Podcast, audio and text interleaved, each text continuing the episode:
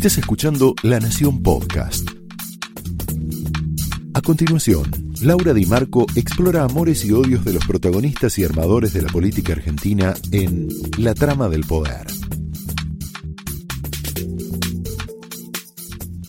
Eh, Laura Di Marco enseguida empieza su programa. Yo me estoy metiendo, me estoy metiendo un piecito en la trama del poder, el gran programa de Laura Di Marco. Además hoy está potente, potente, potente. Eh, la saludo, Laura, buenas noches. Y tengo una pregunta. Hola Luis, ¿cómo estás? Bien, Bienvenido a la trama. Muchas gracias. Y tengo una pregunta para hacerte. Eh, ¿Ves vos en el medio de la pelea de, de la decisión del gobierno, la decisión sanitaria del gobierno eh, por el coronavirus, alguna especie de interna política que sobrepasa, está por encima, atraviesa o excede el coronavirus? Sí, en realidad lo más estructural son los juegos diferentes políticos que tienen Alberto y Cristina que se agudizan en esta, que, que los han tenido siempre, ¿no? Puede ser, hoy puede ser diferencias por la política sanitaria, por cómo se trata a los empresarios. Eh, yo ah, conozco profundamente a Cristina Kirchner porque hice una biografía sobre ella y ella siempre es igual. Las personas, Luis, en general no cambian, pero especialmente Cristina Kirchner no cambia. ¿Y cuál era su proyecto inicial cuando lo pone Alberto Fernández? El mismo que era cuando pensó en Daniel Scioli, que otro eh, pague las consecuencias o le traspaso al otro la bomba económica que había dejado su gobierno y que le iba a explotar a Scioli. Luego le explotó a Macri. Después lo eligió Alberto Fernández porque no tenía más remedio. El kirchnerismo, siempre hay que recordar esto, entrega al gobierno pero jamás el poder. Y lo que hace Cristina es el mismo juego de siempre, es eh, un juego donde está fortaleciendo, donde quiere, querría fortalecer a su delfín, que es Axel Kisilov. Eh, O máximo, o más. o ma- Lo que pasa es que, bueno, ella apuesta más a Axel Kisilov que a Máximo, ¿Sí? por eso hay celos entre los dos, Mm. entre Máximo, celos políticos o de la madre, no sé, entre Máximo Kirchner y Axel Kisilov. Y, y bueno, y ese es el juego al cual juega. Imagínate cómo puede estar ahora una personalidad tan narcisista como Cristina, cuando Alberto Fernández de repente le toca gestionar eh, la, emergencia sanitaria y tiene un 80% de aprobación, y ella, en encuestas que se van a conocer de una consultora muy importante dentro de pocos días, va a saber que bajó en su, eh, en su intención de voto porque desapareció de la escena y porque cualquier gesto de oportunismo político, como es el- lo que está haciendo, no querer quedar pegada, si bien hoy apareció institucionalmente cuando se anuncia la oferta del gobierno para los tenedores de deuda, pero desapareció todos estos días, es castigada por la gente, no por los leales. Ahora, eh, eh, mirá qué curioso, porque eh, no solamente Alberto Fernández tiene centralidad por ser el presidente en el medio de una pandemia y tomando las decisiones correctas, eh, por lo menos es lo que pienso Sí. yo al principio, sino que también tiene centralidad, perdón Laura, lo sumo a Martín si no te parece más, con el tema de la deuda, ¿no? Vuelve a recuperar Claro. centralidad política con el tema de la Sí, deuda. sí, claro. por Hola supuesto. Laura, sí, pero no se entiende mucho por qué Cristina estaba en la mesa de hoy. ¿eh? Realmente es interesante Yo para sí que lo ustedes, entiendo. para, la- Yo- yo para sí, ustedes yo- saber a ver, que. ¿por, qué lo, Sí. que- ¿por qué lo entendés vos? Porque yo tengo mi, mi teoría, te, te escucho primero a vos. Yo lo entiendo porque recibió muchas críticas porque está borrada, porque esa la, lo- la hizo bajar en imagen y porque ella sabe eso. Entonces, de algo- porque digamos, obviamente quedaba muy antipático eh, que no esté dando la cara en un momento tan difícil, dejando solo al presidente que ella mismo propuso, ¿no? Eh, como siempre ha hecho, por, por otro lado, ¿no? Eh, borrarse en las desgracias. Eh, bueno, percibió esto, y volvió, porque además es una gran actriz, ¿no? Le- le- digamos, sabe cuál es el juego. Y perdón, bueno, yo co- comparto plenamente lo que dice Laura y agrego. Y Alberto Fernández, que no es Scioli, que no es No, Scioli, no, no. la- A la- veces, a veces la dejan. A veces ¿Cómo? parece. ¿Por No, qué? no, porque a veces ¿Cuándo? es débil ante ella. Es, Ah. es débil ante ella. Ah. Pero no es Scioli, coincido, no es Scioli, no. A ver, eh, eh, yo lo planteo así, ¿no? Obviamente estamos discutiendo la deuda en el medio del coronavirus. Alberto Fernández sabe que no se puede pelear con Cristina porque las bases de su voto, las bases de su voto las sigue teniendo Cristina. Pero al mismo tiempo puede hacerla entrar y salir, o sea, de alguna manera la puso en el escenario hoy sin pelearse con ella, así como la introdujo en el escenario invitando a Máximo Kirchner y a Carlos Heller a que le propongan el famoso impuesto para los más ricos, ¿no? Sí, sí, y habiendo desechado el otro impuesto del blanqueo, que era grabar nuevamente a los que ya habían entrado al blanqueo, ¿no? Eh, Desechando, no estando de acuerdo con ese impuesto, y bueno, y él quedando un poco para la militancia interna en, la centroderecha, en el lugar del conservador, ¿cómo lo estaba Scioli? ¿Cómo lo estaba Scioli? ¿No? Bueno, eh, vamos a escuchar atentamente tu editorial. De, decinos de qué va el programa, Laura. Bueno, muy bien, Luis. Nos vemos Ah. en la cornisa. Ah, el perfecto. No, no, no me escuchó el autor. Sí, nos vemos el domingo en la cornisa. Listo. Ya sé de qué va tu programa. Privilegios, default y doble discurso. Así es, señor. Así va. Muy bien. Gracias, Laura. Chao, Luis. Chao, chao.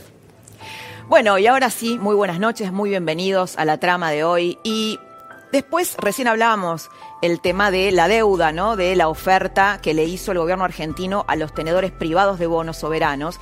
Y después de esta oferta, Alberto Fernández anuncia que estamos en un default virtual ocupando el centro de la escena. Este default virtual podría tener consecuencias muy graves para la Argentina. Quiero que veas el tape de cómo se anunció. Hoy Argentina no puede pagar nada, o sea, Argentina no pagaría nada durante los años 2020, 2021 y 2022. Empezaría a pagar recién en el año 2023 un periodo de gracia de tres años, una quita de intereses del 62%. Es una suerte de default virtual. un default virtual de los tantos ¿no? que tuvo la Argentina nos volvería a desenchufar del mundo y, según algunos economistas, generaría, el lunes, por ejemplo, eh, mucha presión sobre los depósitos en dólares que aún están en los bancos. Esa sería una de las consecuencias, entre otras. Los analistas del mercado dicen que hay que esperar hasta el lunes, cuando realmente se van a empezar a ver las consecuencias de este virtual default. Hoy me decía Marcos Buscaglia, que lo vamos a tener en un ratito, eh, que la agenda de Guzmán, mira qué interesante esto, la agenda de Guzmán no es la misma que la del gobierno. ¿Cuál debería ser la agenda del gobierno? Bueno, evitar el default, evitar el default. Claro que el posible derrumbe económico del país queda disuelto en el desastre económico global a raíz del coronavirus, pero para nosotros sería otro default, otra ruptura de un contrato. Recordemos que en el 2001, fue, el, el, default del 2001 fue festejado por toda la clase política argentina y por gran parte de la sociedad. Todavía lo seguimos pagando. Si hay algo que nos está enseñando esta pandemia es que nadie, ningún poderoso ni influyente, está a salvo de que le toque de ser contagiado. No hay coima, no hay influencia, no hay salvoconducto que nos inmunice del virus. En este sentido es un virus muy democrático. Sin embargo, hay gente que supone que está por encima de los virus y de las leyes. Me estoy refiriendo a los políticos, a los poderosos. La primera en pensar esto, ¿te acordás? Fue Cristina Kirchner. ¿Qué hizo cuando Alberto Fernández recomendó el aislamiento social para los mayores de 60 años? Viajó a Cuba. No le importó nada, se fue.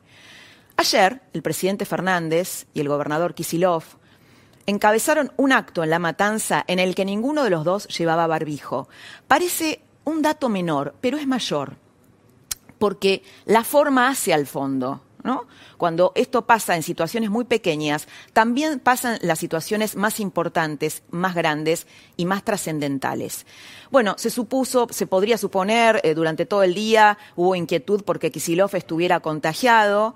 Eh, bueno, finalmente, este, no, aparentemente se hizo un análisis, no está contagiado. De todas maneras, me parece muy rápido ese testeo porque en general los testeos más eh, confiables duran por lo menos 24 horas. Pero bueno, hoy no estuvo en Olivos, eh, durante la reunión con los gobernadores donde se hizo la oferta del gobierno a los tenedores de bonos, no fue para no exponer al presidente. Hablábamos de doble discurso. ¿Cuándo hay doble discurso o relato? ¿Cuándo hay doble discurso? Bueno, cuando se dice verbalmente una cosa que los hechos luego desmienten o las imágenes.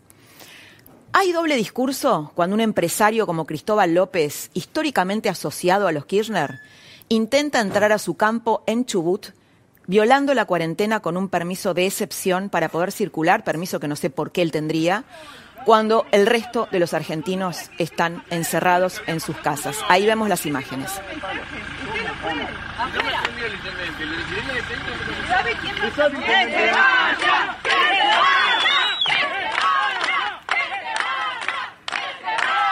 Bueno, la gente le hizo virtualmente un piquete, ¿no? Un piquete y finalmente se tuvo que ir.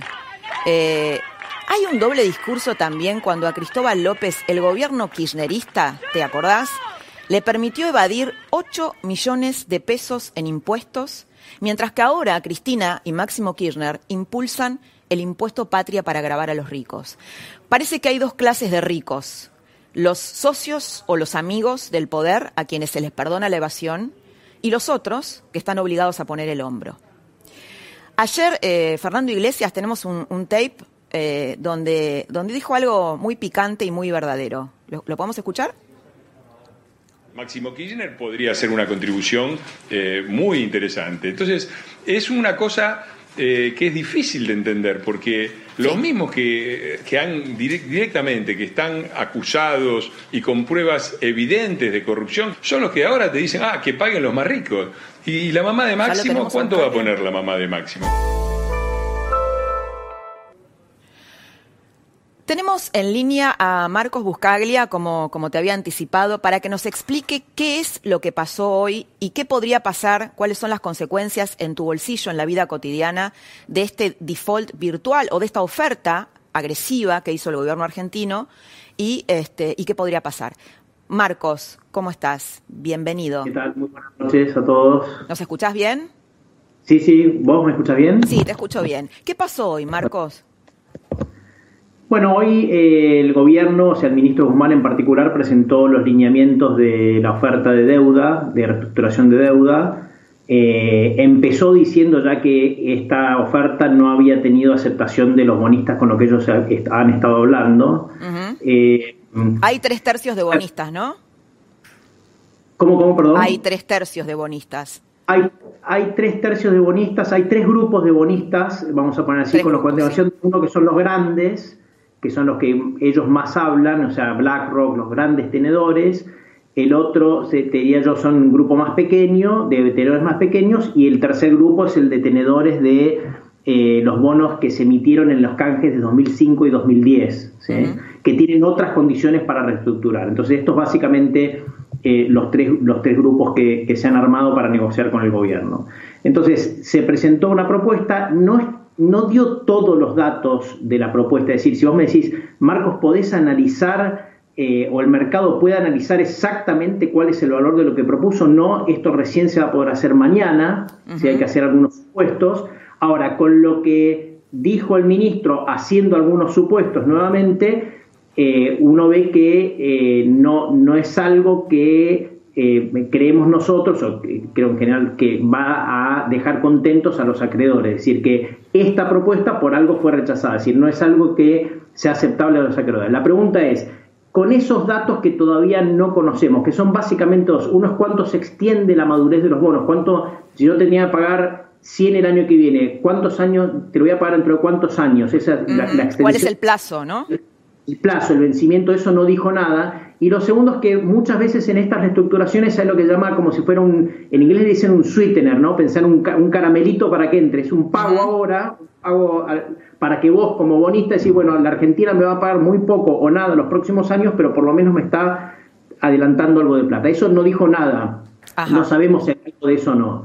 Ahora, con estos datos no se llega a algo eh, razonable para los acreedores. La, la pregunta ahora es, va a estar dispuesto el ministro y el gobierno a acercarse o no, porque hoy el ministro dijo una frase que me vas a disculpar un segundito, eh, es como que podría interpretarse, voy a, voy a leerlo, eh, como que marca, marca un límite, dice, hay un límite hasta hacia dónde se puede ir, ese límite es la oferta que la Argentina está presentando mañana. Entonces, esto realmente es una ¿Esto traducido, ¿qué, ¿qué, sería? traducido es, quiso decir que esta es la propuesta y no la voy a cambiar o esta es la propuesta y voy a estar dispuesto a negociar, eso es lo que no sabemos. O esta es la propuesta y lo que no dije hoy, lo que estoy, lo que no aclaré hoy, es en lo que voy a estar negociando para poder llegar a un acuerdo. Eso es lo que no sabemos. Lo, eh, eso, eso me parece que es una, incógnita que se va a develar los próximos días. Marcos, hoy eh, vos dijiste algo importante, me parece muy importante, que es que acá hay dos agendas, importante y peligroso, ¿no? Una es la agenda de Guzmán, del ministro de Economía, y otra es la agenda del gobierno, y que esas agendas no coinciden. ¿Le puedes explicar?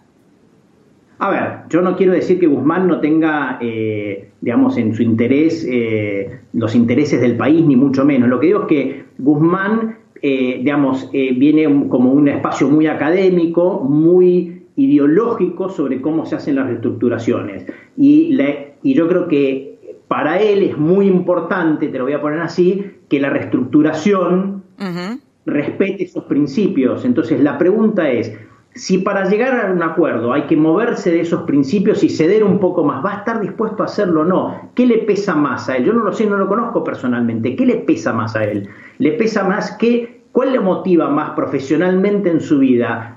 A lograr hacer, cerrar una reestructuración por más que no se adapte exactamente a lo que él venía pregonando como académico o mantenerse en su lugar y decir, no, yo con esta reestructuración con hoy, para eso vamos a default. Porque eso entonces, si la segunda es la opción, que, es muy, es muy eh, digamos, no, digamos, no, es entendible, o sea, por ahí él dice, eh, pues, tiene principios muy fuertes y dice, yo de esos principios no me quiero correr, si no, yo no voy a firmar un acuerdo que se corra estos principios. Entonces la pregunta ahí es, ¿qué va a hacer el gobierno? ¿Qué va a hacer el gobierno? ¿El gobierno lo va a dejar a Guzmán y va a ir a default o lo va a cambiar a Guzmán? Esa es la pregunta. Y esto no es una crítica, digamos, es una es entender. Sí, digamos, al ministro le falta, sabemos que es un técnico y no tiene eh, cintura política, o por lo menos no la ha demostrado, ¿no? Casi directamente no aparece demasiado.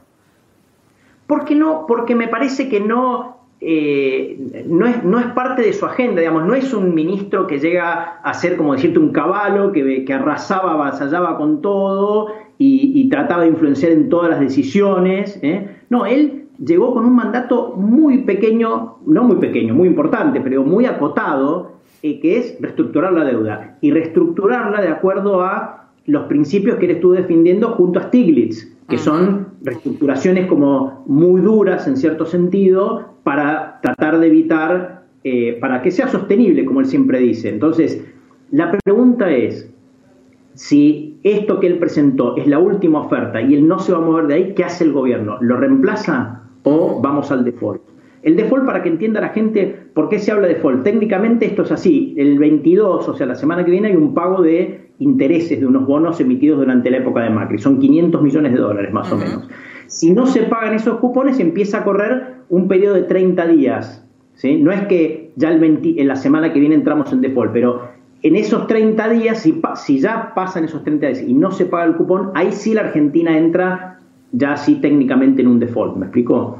Entonces, eh, este es el periodo, por más que el ministro dijo que la oferta estaba abierta por 20 días, en realidad el periodo donde la Argentina entra default es 30 días después del el 22.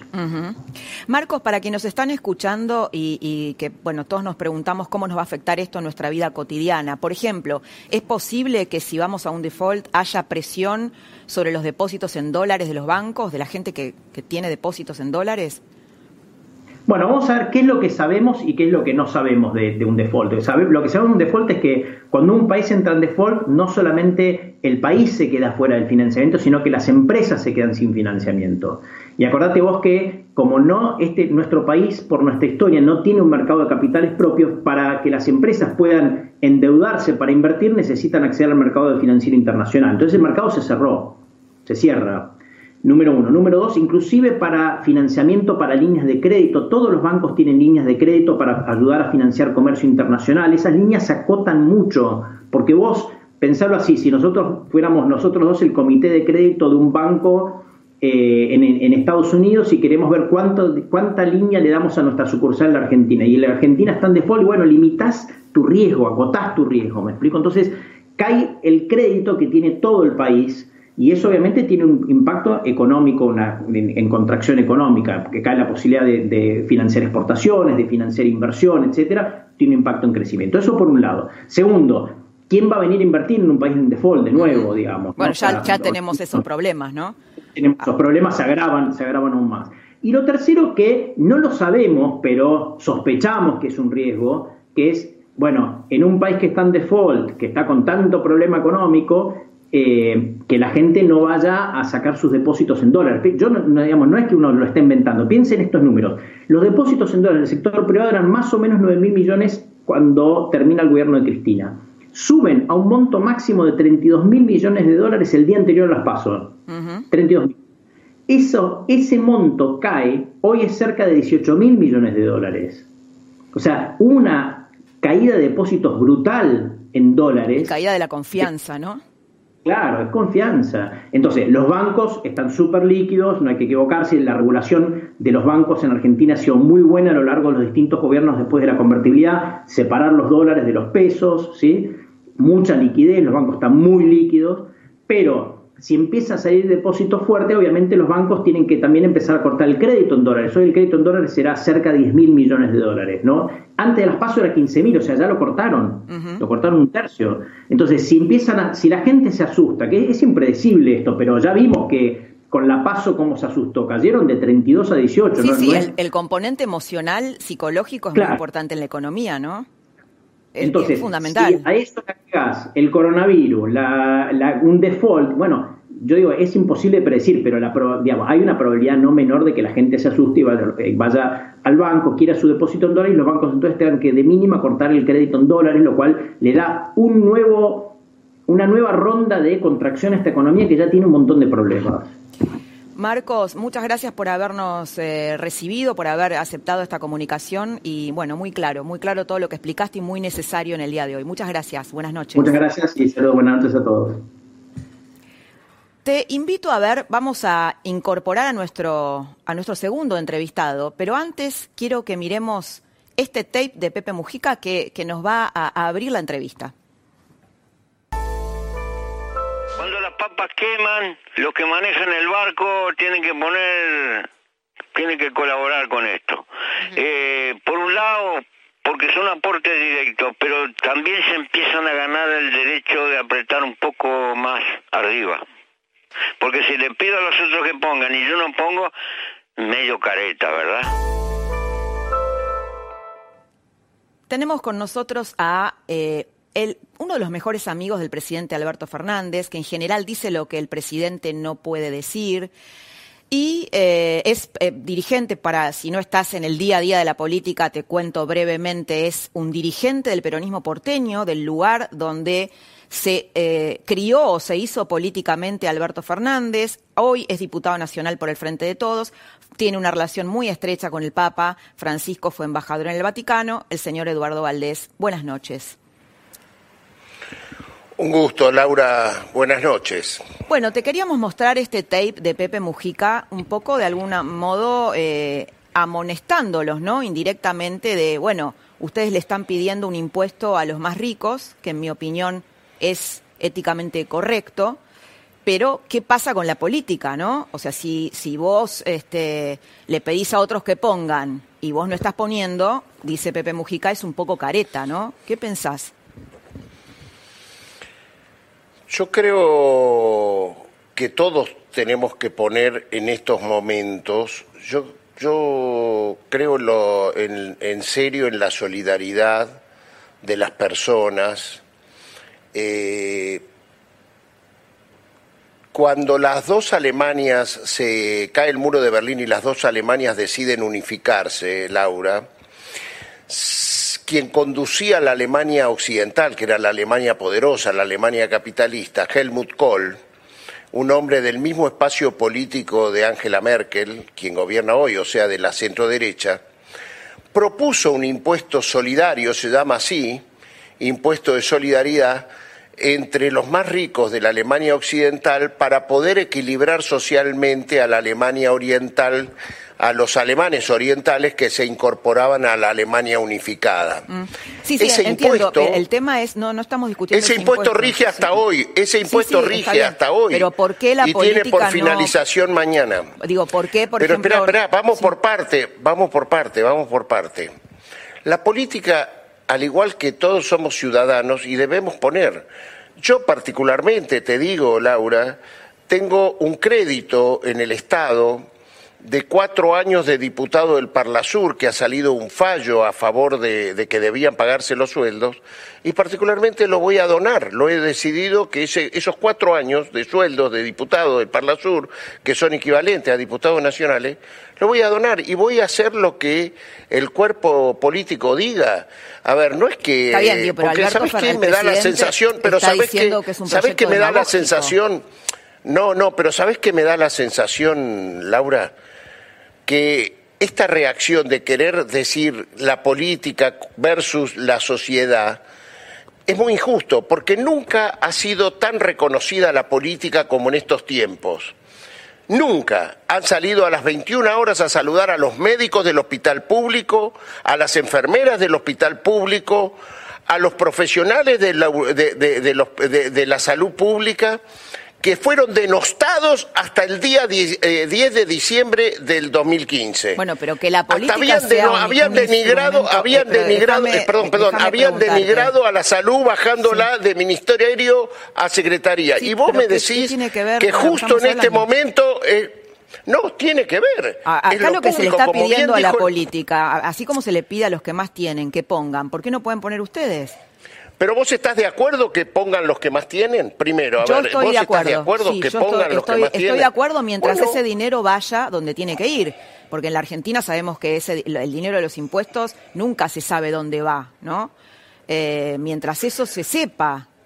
Eh, y mientras, digo, por ejemplo, nosotros tuvimos, hoy vimos, pasamos el video de Cristóbal López, que es un hombre que evadió 8 mil millones de pesos durante el kirchnerismo, el, que, el kirchnerismo se lo permitió. Eh, con el perjuicio no, no que eso tiene. No, no, es verdad. No, lo que estás diciendo no es justo lo que estás diciendo. No, no es verdad. Yo estoy siguiendo el juicio oral y te pido que sigas por las redes el juicio oral, que casualmente no lo levantan muchos, y al momento la pericia que se hizo en ese juicio oral, está en juicio oral esa causa, y precisamente la, la pericia dice que al momento que lo denunciaron y que esto no estaba en mora con los, famosos 8 mil millones de pesos. Entonces, inclusive está la declaración de Alconada Mon, que es un colega periodista del diario La Nación, donde que afirma él mismo dice no, no dice, no reafirma. Precisamente lo que te pido que miren es que cuando vean la declaración de Alconadamón van a ver que es inversamente proporcional a lo que se dijo antes, porque él mismo dice que no, no, puede, no puede decir que si estaba o no en mora al momento que él denunció no lo reconoce ante el en el juicio oral. Entonces, yo te digo, se dan por ciertas cosas que no son ciertas. Entonces yo soy, estoy siguiendo ese juicio oral. este juicio oral. No, no, no, no hay condena. Entonces hubo persecución. Hubo mucha persecución bueno, no hay condena a un dueño la, de medio. La justicia, el delito, el delito también era tener un medio, C5N. Sí, el C5N, C5N también sigue evadiendo impuestos, tampoco los paga. El delito era tener un canal de televisión que eh, era opositor, ese es el delito. Hay denuncias de los dueños de ese canal que, lo citó el presidente Macri a decirle o, cambian o este eh, o, los persigo. bueno, de todos modos, lo que yo quería, el ejemplo que quería poner. Hay audios. El ejemplo que quería poner con Cristóbal López era que hay, pareciera que hay un doble estándar, ¿no? Por ejemplo, Fernando Iglesias dijo ayer, bueno, si devolvieran algo los Kirchner de lo robado, harían una gran contribución. Y esto lo sabemos todos. Pero entonces está claro que lo que vos estás planteando es algo persecutorio y no solidario yo te pregunté si vos estabas de acuerdo, porque estaba hablando de que, los impuestos tienen que sentirse con solidaridad y no con persecución. Ahora, yo te hago una pregunta. Cuando haya una sentencia eh, firma, firme, no, no, porque vos estás nombrando un profeta del odio que se llama Fernando Iglesias. El día que Fernando Iglesias tenga la conducta que tiene el jefe de gobierno de la ciudad autónoma de Buenos Aires, Horacio Rodríguez Larreta, de compartir las políticas de Estado y no compartir las otras políticas, yo puedo decir que lo que estás planteando tiene un grado de acierto. Sinceramente, si el ejemplo, falta que ahora me digas Laura Alonso, este, Patricia Burrich, o sea, los profetas del odio. A ver, yo te quiero, que no salgamos de los este profetas que estamos viviendo. Salgamos de los profetas del odio, vamos a la gente que nos está escuchando, que te está escuchando ahora. ¿Vos crees que la gente cuando paga impuestos siente que esos impuestos van donde deberían ir en la Argentina con la historia de corrupción que tiene la Argentina? Yo te pregunto, como abogado que alguna vez Pero te hizo acabo de preguntar, eh. tributaria, no, no, no, precisamente. A ninguna persona en el mundo le gusta pagar impuestos. Vamos a ser eh, claros. Si querés que hablemos con la verdad a la mano, a ninguna persona en el mundo le gusta pagar impuestos. Pero hay este, obligación de pagar impuestos y a nosotros, los hombres públicos, nos pueden auditar porque nuestras declaraciones de impuestos son públicas. Son públicas. Te hago un pequeño ¿no? paréntesis. Entonces, en países europeos que tienen algunos impuestos más altos que los nuestros, la gente paga impuestos, no le gustará, pero lo ve reflejado en servicios de salud de alta calidad, de educación de alta calidad. El Estado argentino ha crecido muchísimo, sobre todo durante la época de los Kirchner, han metido un millón y medio de personas, gasta en total 52 mil millones de dólares por año y, sin embargo, es un Estado deficitario. Es un Estado deficitario. Entonces, es ahí donde está la doble vara. ¿Puedo responder eh, a esto? Claro.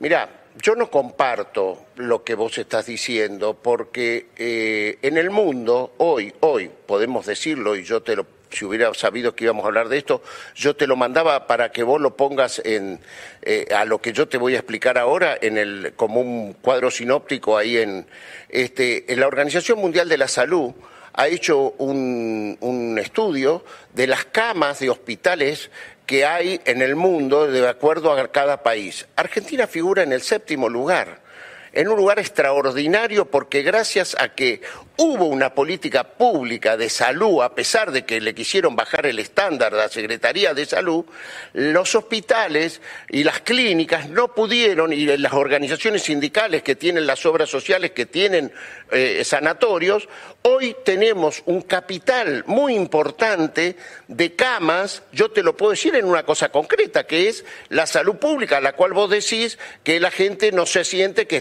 ve reflejada, bueno, Bueno, la escuela eh, pública es- es, ayer otro el gran ministro, capital que el- tiene la el Argentina. ministro Ginés, eh, Eduardo, dijo que eh, si hubiera un brote en el conurbano sería inmanejable. Lo, lo admitió el ministro de Salud. Pero es que, es que de los brotes que estamos hablando, Laura, exactamente, que, ¿cuál es la gran política que está desarrollando el presidente junto a Ginés González García? En ningún, a ver, está claro que vos respetás mucho, por ejemplo, la política pública en salud que lleva Nueva York. Sin embargo, habrás visto que una equivocación estratégica de haber subestimado en Estados Unidos la pandemia hizo que cuando, fíjate vos que cuando la Argentina, lo explicó el presidente los otros días en su conferencia de prensa, cuando la Argentina no tenía un muerto, Nueva York tampoco tenía un muerto. Y cuando nosotros decretamos la pandemia, eh, teníamos un muerto, decretamos la cuarentena, teníamos un muerto. Y Estados Unidos cero. Hoy ellos están en 7000 y nosotros estamos en 120 y pico, creo, ¿no? Entonces, no es una cuestión de que no tengan cama, es una cuestión que les superó, les superó la instalación, la infraestructura hospitalaria que ellos tienen. Sí, es- es un más, debate que- estamos que viendo podríamos seguir, eh, no, pero. Laura, Laura, pero estamos viendo azorados que en la ciudad más importante del mundo, en Nueva York, están enterrando en fosas comunes, ni siquiera tienen Sí, tenés que compararlo para también con la cantidad de, habitantes, no es solamente la cantidad de fallecidos y contagiados, sino la cantidad de habitantes que tiene Estados Unidos, que obviamente es, es siempre se Pero relaciona a la cantidad de habitantes, ¿no? Eduardo, gracias Pero por habernos. pasado- tenemos, tenemos que cerrar porque se nos Laura, está yo acabando estoy a disposición y, cuando quieras pues, podemos seguir conversando. Muchas gracias, Laura. Buenas noches, muchas gracias. Tenemos ahora en línea a Florencia Arieto, que es una especialista en seguridad. Ahí donde hay tramas mafiosas siempre está metida Florencia Arieto. Vamos a hablar con ella de seguridad y del caso Tinelli. Quiero que mires este tuit.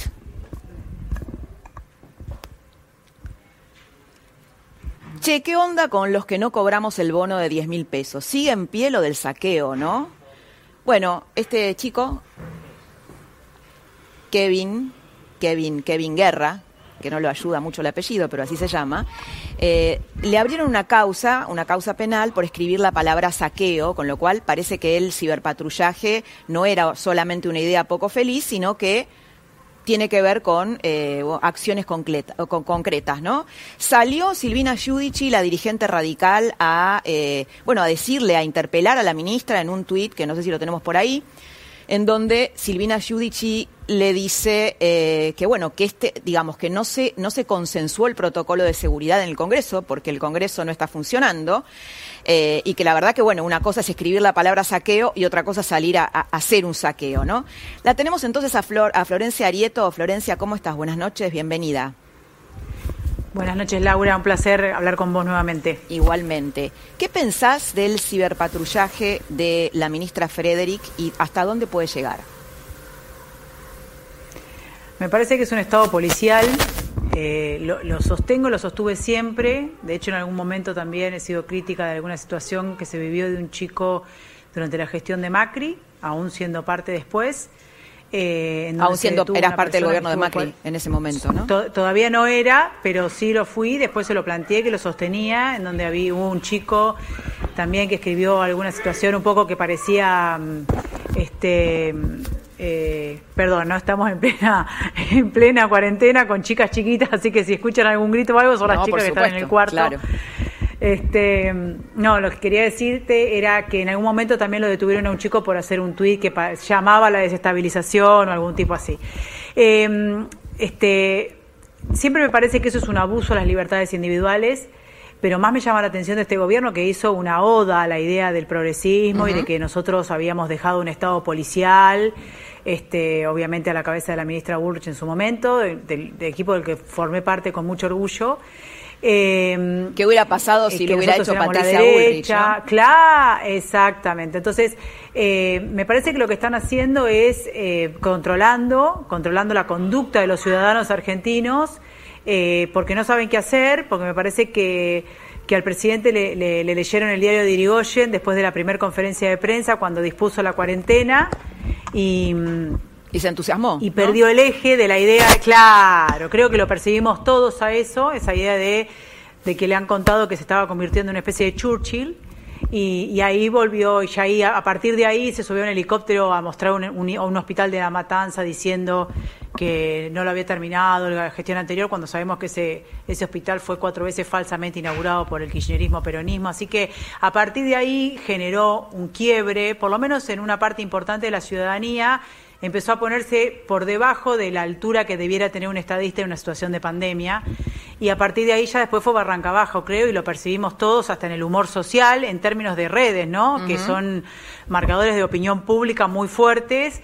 Y ahí observás cómo de una situación de, de de mesura que tenía Fernández, a, a, quien en lo particular no voté, no le creo nada y demás, pero ganó las elecciones, a partidizarse y fomentar una grieta que, que después de la que después se quejan, ¿no? Uh -huh. Y me parece que esto es parte y eh, es parte de, de, de querer hacer un ruido. Yo no sé todavía si es querer desviar la atención a situaciones así que todos nos indignemos por un estado policial para no ver la profundidad de lo que tenemos, no una situación crítica en términos económicos, una situación crítica en términos sanitarios, porque hace 15 días el presidente le dijo a René de Calle 13 estamos dominando el virus y ahora parece que tenemos 59 eh, infectados en el sistema de salud, cosa que escuchando a un montón de especialistas de la salud, justamente dice que es lo que no puede pasar. Uh -huh. Más allá de cuantificar o no la cantidad de infectados en términos de testeos masivos o no, que no los tenemos en Argentina, lo que no puede hacer es que masivamente se infecte al personal de salud, que es el que tiene que estar en la trinchera. Pues bien, uh -huh. hoy tenemos entre San Martín y Ciudad de Buenos Aires casi 80 médicos y personal de la salud infectados. Por lo tanto, eso es anormal. Eso nos está indicando algo que evidentemente van a tener que explicar qué.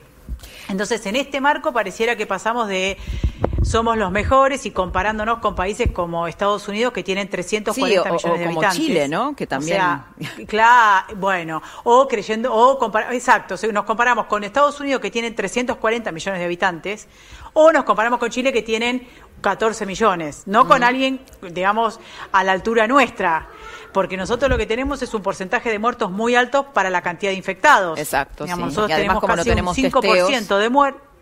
Exactamente. Entonces tampoco ahí sabemos hay algo, la cantidad de, un de, ruido. De Exactamente. Entonces me parece que hay que ser... Eh, yo en lo personal, eh, yo el 10 de diciembre dejé la gestión, de la cual, insisto, fue, formé parte con mucho orgullo, haber servido a la patria honestamente. Eh, me fui a la profesión, yo soy abogada penalista, trabajo en el estudio de la doctora Rosenfeld, trabajo en la tele, pero yo no tengo, digamos, cargo político. Yo soy una ciudadana que me he propuesto en una situación crítica y cuando siento que el gobierno nos está faltando la verdad, de ser la voz de lo que no tienen voz. Florencia, te A quiero veces soy llevar... más- Ah, perdóname, te Sí, quiero llevar dale. al tema de, la, de los Dale. que están en cuarentenados, en cuarentena VIP, y eh, hablo concretamente del caso Tinelli.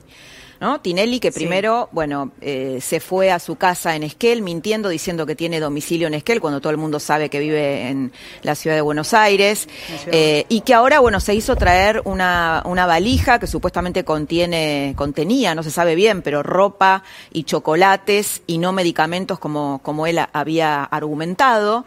Eh, y bueno, hubo, yo vi un tuit tuyo en donde decías este, que, bueno, finalmente esa valija pasó por el escáner porque el jefe del aeropuerto de Esquel eh, se puso firme, no le importó supuestamente que sea Tinelli e hizo lo correcto. Y vos dijiste algo así, hay que cuidar a este hombre, Gavero, porque eh, todos sabemos lo que pasa en la Argentina cuando alguien hace lo correcto.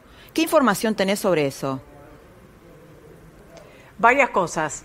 Información que pude recabar. El gato, bueno. Información que pude recabar. Varias cosas.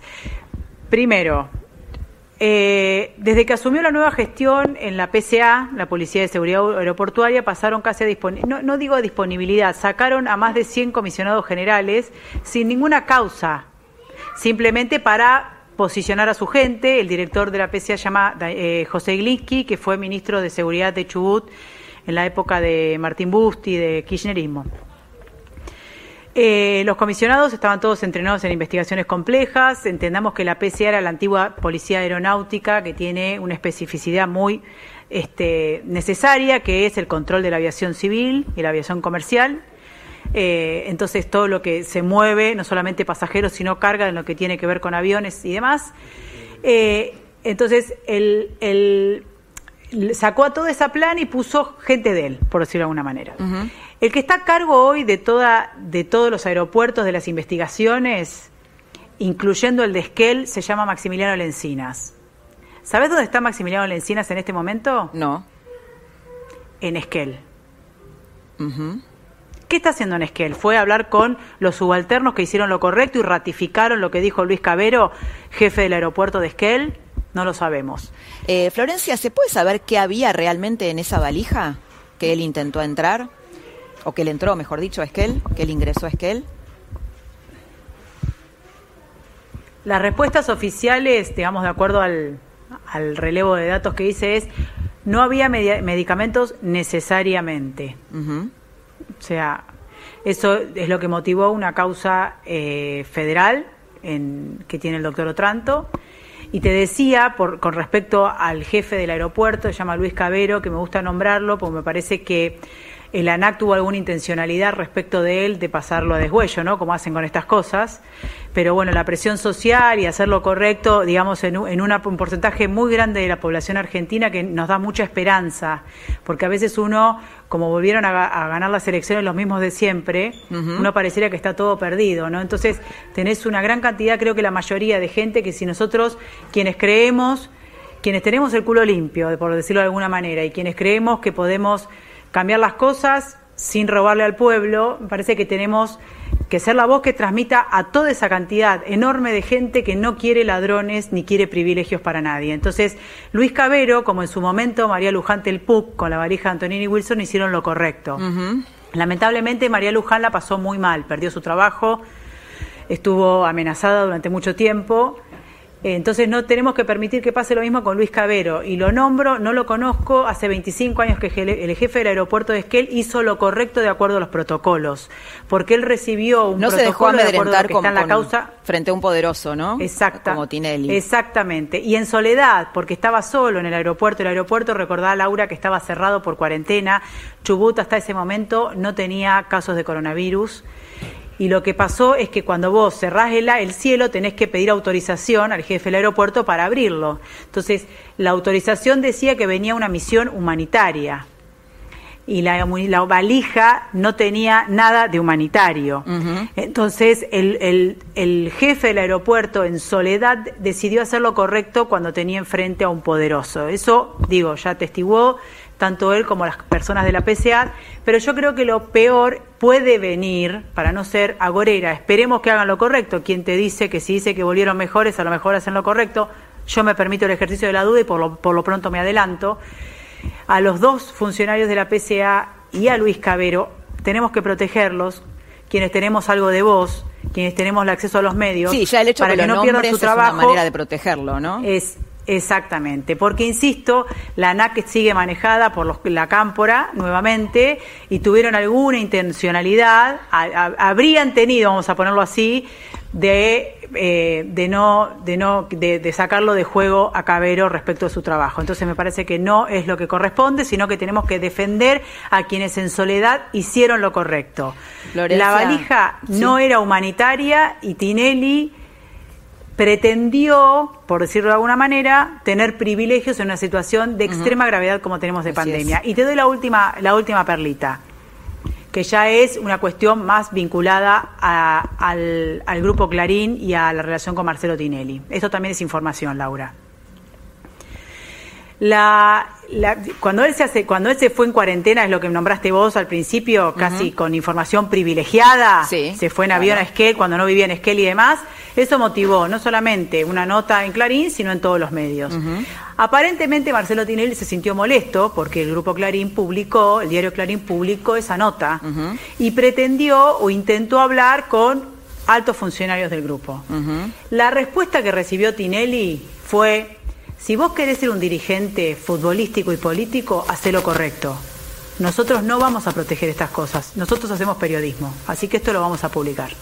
A partir de ahí dicen que habría una situación de incomodidad respecto de las actitudes de, Tinelli, porque también dije, eh, leí por ahí que algunos estaban diciendo que era porque querían que sea opositor. La verdad que eh, lo único que hizo el Grupo Clarín fue decirle que haga lo correcto, que ellos no iban a proteger una actitud de privilegio perjudicando al resto de la ciudadanía. Sí, además fue Eso es lo que generó la primera fricción.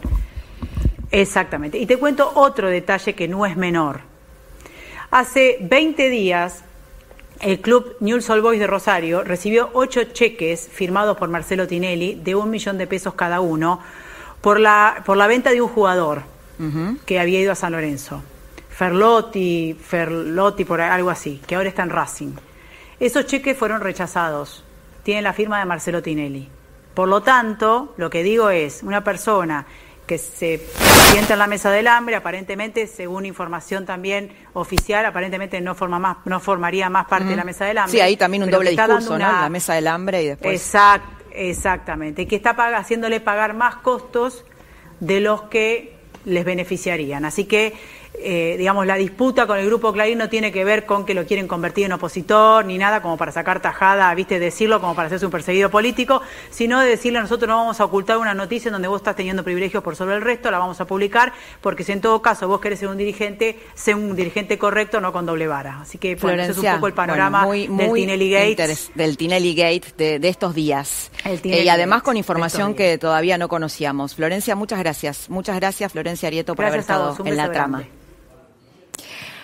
Bueno, vamos, te voy a mostrar un tape que nos va a llevar a nuestro último entrevistado que tiene que ver con nuestra salud mental durante esta cuarentena y en la salida de la cuarentena. ¿Lo vemos? No estamos aquí para dejar caer empresas y para dejar argentinos sin trabajo. Que estamos pasando un mal momento, que como tal, como todo mal momento que es, nos cuesta tragar saliva. Pero tenemos que hacerlo. Y que después los días seguirán como siempre. La ansiedad es la nueva epidemia urbana, dice el doctor Pablo Resnick, que está con nosotros, psiquiatra, eh, eh, lidera, dirige un centro dedicado a la ansiedad. Pablo, buenas noches. Hola, Laura, ¿Cómo ¿cómo estás? estás? Bien, bien, muy bien. Bueno, ¿cómo es esto de, tenés un libro que se llama Vivir a Mil, de gente que está acostumbrada a vivir a mil y ahora tiene que estar encerrada en su casa? ¿Qué le pasa a esa gente y cómo se la puede ayudar? Sí, está, está bueno el planteo. Yo escribí ese libro hace un año más o menos. Eh, hay gente que sigue viviendo a mil adentro de la casa, para empezar, ¿no? Eh, hay mucha gente que está entrando en un burnout eh, informático, trabajando mucho de lo digital. Yo soy Burnout, por si no es un quema, ¿no? un, Una- quemado, un quemado. por exceso de trabajo. eh, Probablemente yo sea uno de ellos en estos días, porque todo el personal de salud estamos trabajando muchísimo. Eh, es difícil, es difícil para quienes están acostumbrados o son adictos al trabajo o a la actividad permanecer adentro. Los efectos de la cuarentena, acá tenemos que diferenciar dos cuestiones. Tenemos efectos emocionales de la cuarentena y tenemos efectos emocionales de la pandemia, ¿no? Ah, ¿cómo es eso? Y porque por un lado yo veo que se produce mucho material acerca de los efectos emocionales de la cuarentena en sí mismo, el estar encerrado, lo que vos me preguntás. Entonces, desde, y hay mucho para hablar de esto, desde los que no pueden trabajar, además del deterioro económico, el aburrimiento, la frustración, el no saber. Hoy hay algo que me parece claro, que hay no que saber decir. cómo salimos de esto, ¿no? No saber cómo salimos de esto. Me parece que es importante hablarlo, informarlo esto, porque, em, porque no sabemos. Estamos en una situación excepcional donde, como sucede muy pocas veces, la ciencia no nos puede dar una respuesta al corto plazo. Y entonces hay un no saber. La, la- la cuarentena se prolonga, quizás la semana que viene nos digan algo. Tenemos que saber que esto es así. Eh, para poder esperar un poco más tranquilos, entre comillas. ¿sí? O sea, vos lo que decís es que eso mismo es un generador de ansiedad, el no saber. Y sí, Y por porque eso yo la puedo- gente pegada a las noticias, tal vez, ¿no? Sí, porque yo veo que las noticias cambian, que cambian los protocolos de una semana a la otra, que usamos barbijos, que no usamos barbijos, que salimos, que no salimos, y puedo entender que no se sabe qué hacer, que, que las autoridades no están sabiendo qué hacer. En realidad, me parece que está siguiendo el camino de lo poco que se va sabiendo semana a semana. ¿no? Entonces, eh, hay un efecto que tiene que ver con la pandemia. Estamos viendo una situación excepcional. Hoy Sí. vos no podés decir, bueno, está pasando esto acá, me tomo un avión, no tenés a dónde No. ir que no esté ocurriendo, ¿no? Esto es una situación muy nueva. Inédita, sí. Entonces eso es la pandemia en sí misma, que yo veo que la gente, lo vemos en nuestros pacientes, eh, están entrando medio en un tobogán anímico ahora, ¿no? Como que al principio había algo de la novedad. aunque Al principio parecía, bueno, es vacaciones, ¿no? Exacto, el chiste de que estamos Y en casa. Ordenamos los placares y Sí. ahora Ahora entramos en un tobogán anímico, no sabemos qué pasa, vemos imágenes muy fuertes de New York, de, de Italia. Eh, entonces ese es el efecto de la pandemia. Después está el efecto de la cuarentena, que no solo es lo que podemos presumir. Yo veo, a mí me preocupa mucho la gente que vive sola en lugares chicos, sobre todo la gente depresiva. sí.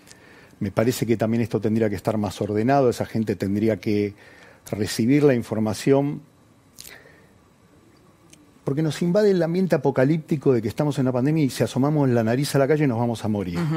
Están esos, pero también están los negadores, También ¿no? están los negadores. Pero entonces, mucha de esa gente no sale y no consulta. Yo el otro día hablo con un paciente deprimido en su casa solo y me dice, le digo, ¿cuánto saliste? ¿Saliste a hacer las compras? No, yo no salgo. Me traen todo. Estaba deprimiendo y le subía la presión arterial. Le digo, salí a dar una vuelta, anda a consultar al médico. No es que no podemos hacer nada. Hay razones de fuerza mayor, y estoy hablando todo dentro del quedate en casa, creo que hay que cumplir la cuarentena. Pero ojo, no es que si salimos nos vamos a contagiar, sobre todo somos prudentes, y tampoco es que si nos contagiamos nos vamos a morir. No necesariamente. Otra cosa que yo quiero transmitir hoy acá es que estamos acostumbrados a pensar en términos de posibilidad y no de probabilidad. Yo, esto es algo que siempre le digo a mis pacientes. ¿Es posible que yo me muera de- de- del coronavirus? Sí. ¿Qué tan probable es? Bueno, hoy hay una tasa de letalidad del 4% en Argentina, que probablemente si se testeara todo el mundo, porque el 80% de la gente es asintomática, Exacto, se- la tasa bajaría. la tasa bajaría bastante. Entonces, no es para relajarnos ni para dejar de cuidarnos, pero si tenés que ir al cardiólogo a cuidarte, hoy la Sociedad de Cardiología está muy preocupada. Claro, mucha gente no va a chequearse. no va a chequearse. Sí, con enfermedades oncológicas, entonces por ahí es más probable que, le pase algo. que le pase algo por otro lado. otro lado. Entonces, pongamos cada cosa en su lugar, ¿no? Creo que acá hay que bajar buena información. Creo que lo que puede proveer el Estado, yo creo que se están manejando muy bien el gobierno, creo que tiene un equipo de salud. Otra cosa que le digo a la gente es, pongámonos en manos de los que saben, porque acá como no hay una información precisa. Bueno, es un virus que no se conoce, ¿no? Claro, No- entonces yo digo, si Pedro Can está diciendo esto y sabe bastante más que yo, y es gente responsable de trabajo, de hospital, yo voy con ellos. Yo uso mi energía para pensar en otros temas, en estos me confío, ¿sí? pero, pero también debería bajarse un poquito mejor la información, decirle a la gente que está enferma que puede ir a su médico, que si están con algo grave pueden y deben consultar, porque si no vamos a tener, eh, como me decía un amigo mío médico, como estas reacciones autoinmunes que tratan de defenderte y te provocan más problemas, ¿no? Eh, Pablo, gracias por haber estado esta noche. Pablo Resnick, psiquiatra, especialista en ansiedad, que nos está ayudando en, bueno, en, pensar un poco mejor y más equilibradamente los miedos que tenemos en esta pandemia y en esta cuarentena. Sí, gracias Muchas a vos, gracias. Nos quedamos sin tiempo, tuvimos mucho material en la trama esta noche, así que te dejo con lo que el día se llevó y nosotros nos reencontramos. Primero nos reencontramos el domingo en la cornisa con Luis Majul a las 21 horas y después nos reencontramos aquí en la trama el próximo jueves a las 10 de la noche. ¿Por dónde? Por La Nación Más. Que tengas muy buenas noches. Chao.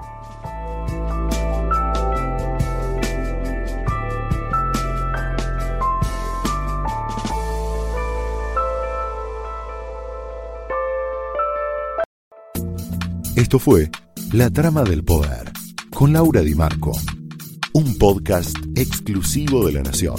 Escucha todos los programas de La Nación Podcast en www.lanacion.com.ar. Suscríbete para no perderte ningún episodio. Estamos en Spotify, Apple Podcast, Google Podcast y en tu reproductor de podcast favorito. Seguí escuchando La Nación Podcast.